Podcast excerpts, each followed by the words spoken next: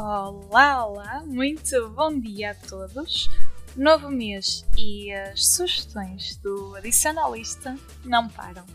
O meu nome é Diana Carvalho e pega no papel e na caneta porque vais querer anotar as grandes estreias desta semana.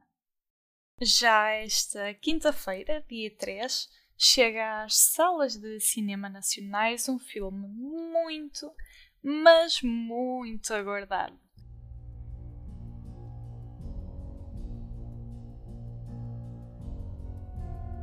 Sim, é verdade. A estreia de The Batman já está aí à porta, com Robert Pattinson na pele do herói da DC para nos contar que história, Diogo Marques. Esta nova interpretação do Justiceiro de Gotham dispensa origens e pérolas a cair. Neste filme, encontramos um Batman com cerca de dois anos de carreira, já estabelecido, mas ainda inexperiente e bruto. Parece ter abandonado quase completamente a sua vida diurna enquanto Bruce Wayne, mas, ao trabalhar com a polícia, fica entrelaçado numa teia criminosa entre o serial killer enigmático Riddler, o mafioso Penguin e a imprevisível Catwoman. Esta ameaça tripla promete pôr à prova o corpo e mente de Bruce, assim como a sua fé no legado supostamente intocável da família Wayne, algo novo para os filmes de Batman. The Batman é realizado por Matt Reeves, conhecido pelo seu trabalho em Cloverfield e nos filmes Planeta dos Macacos, e promete uma experiência audiovisual que traz Gotham à vida como nunca antes vimos. Paul Dano, Colin Farrell e Zoe Kravitz interpretam os vilões, e o elenco conta ainda com Andy Serkis como Alfred, Jeffrey Wright como Jim Gordon. Maybe we're not so different. Who are you under there?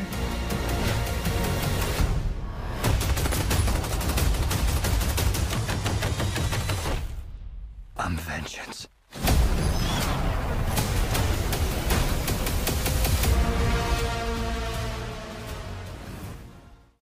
Ansioso, mas com receio em relação ao filme, não te preocupes, porque vais poder contar com uma crítica do Diogo para ler em espalhafatos.com. Logo no dia seguinte, sexta-feira, vamos até ao streaming para mais duas estreias.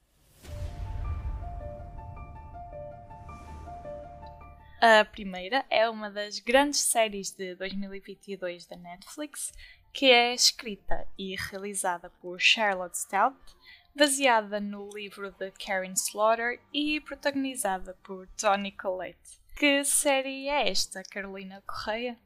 Olá, Diana. Esta série é um thriller, conta a história de uma mãe e de uma filha que um dia vêm-se envolvidas num tiroteio num restaurante. Um, basicamente, nesse tiroteio, a mãe tem uma reação muito estranha e consegue impedir a ameaça e consegue salvar as pessoas. A filha achava que ela era só uma pessoa normal, uma mãe de uma cidade pequena, mas começa a perceber que ela tem um passado secreto e uma identidade desconhecida. A partir daí, desde o tiroteio, a, mãe, que se chama Laura e é interpretada pela Toni Collette, começa a ter muita atenção na imprensa e certas pessoas do seu passado começam a surgir e obrigam-na a enfrentar os seus segredos. É essa a história, no fundo. A atriz Toni Collette deu várias entrevistas em que disse que foi muito intenso interpretar este papel e que se soubesse o quão intenso realmente era nem sequer teria aceitado, uh, que foi um bocadinho enganada, e depois, mas depois acabou por, pronto, por adorar a complexidade desta personagem.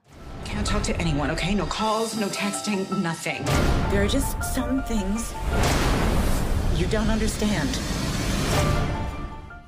Ainda no mesmo dia, chega também à Disney Plus um novo filme realizado por Mimi Cave a partir de um argumento de Lauren Kahn.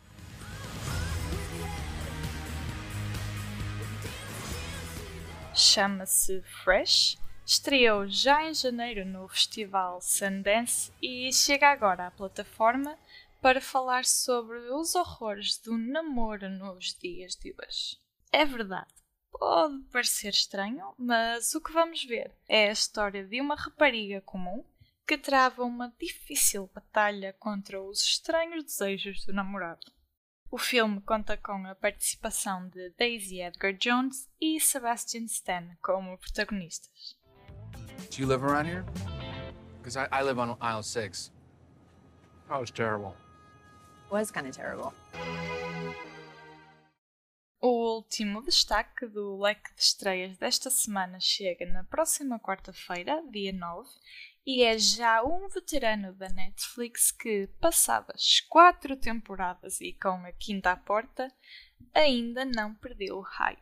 Porque venham nas temporadas que vierem, estaremos sempre prontos para acompanhar as aventuras de Uhtred, não é verdade, Mariana Coelho? Com o que é que podemos contar nos novos episódios? É verdade, sim, senhora Diana. Olha, nos próximos episódios podemos contar com, de certeza, muitas batalhas, muito sangue derramado e talvez alguns desgostos, visto que na quarta temporada lidámos com a perda de vários personagens importantes, como o Padre Beoca, que Deus o tenha, e hum, vamos sem dúvida ver como é que o Edward vai reinar o Essex, que até agora não tem sido um grande reinado, uma vez que ele passou de bestial a besta, mas temos, por exemplo, a mãe dele, a Elspeth, que fez o percurso contrário, era uma personagem muito adiada e agora não é. Portanto, vamos ver. Também de certeza que saberemos como é que fica a história de Uhtred com a Ethelflaed, sendo que a quarta temporada não foi boa para este romance. E, claro, vamos ver no que é que se tornam os filhos de Uhtred, principalmente a filha que tem raízes vikings. Is it a path of destiny or of arrogance? What your destiny's brought me is pain and grief. E é com estas aventuras e desventuras de Uhtred que terminamos os destaques desta primeira semana de março.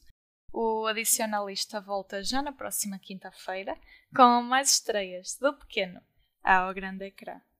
Até lá, já sabes que podes seguir o feed de podcasts do Espalha Factos e ficar a par de tudo o que acontece diariamente na televisão, cinema e streaming em espalhafatos.com.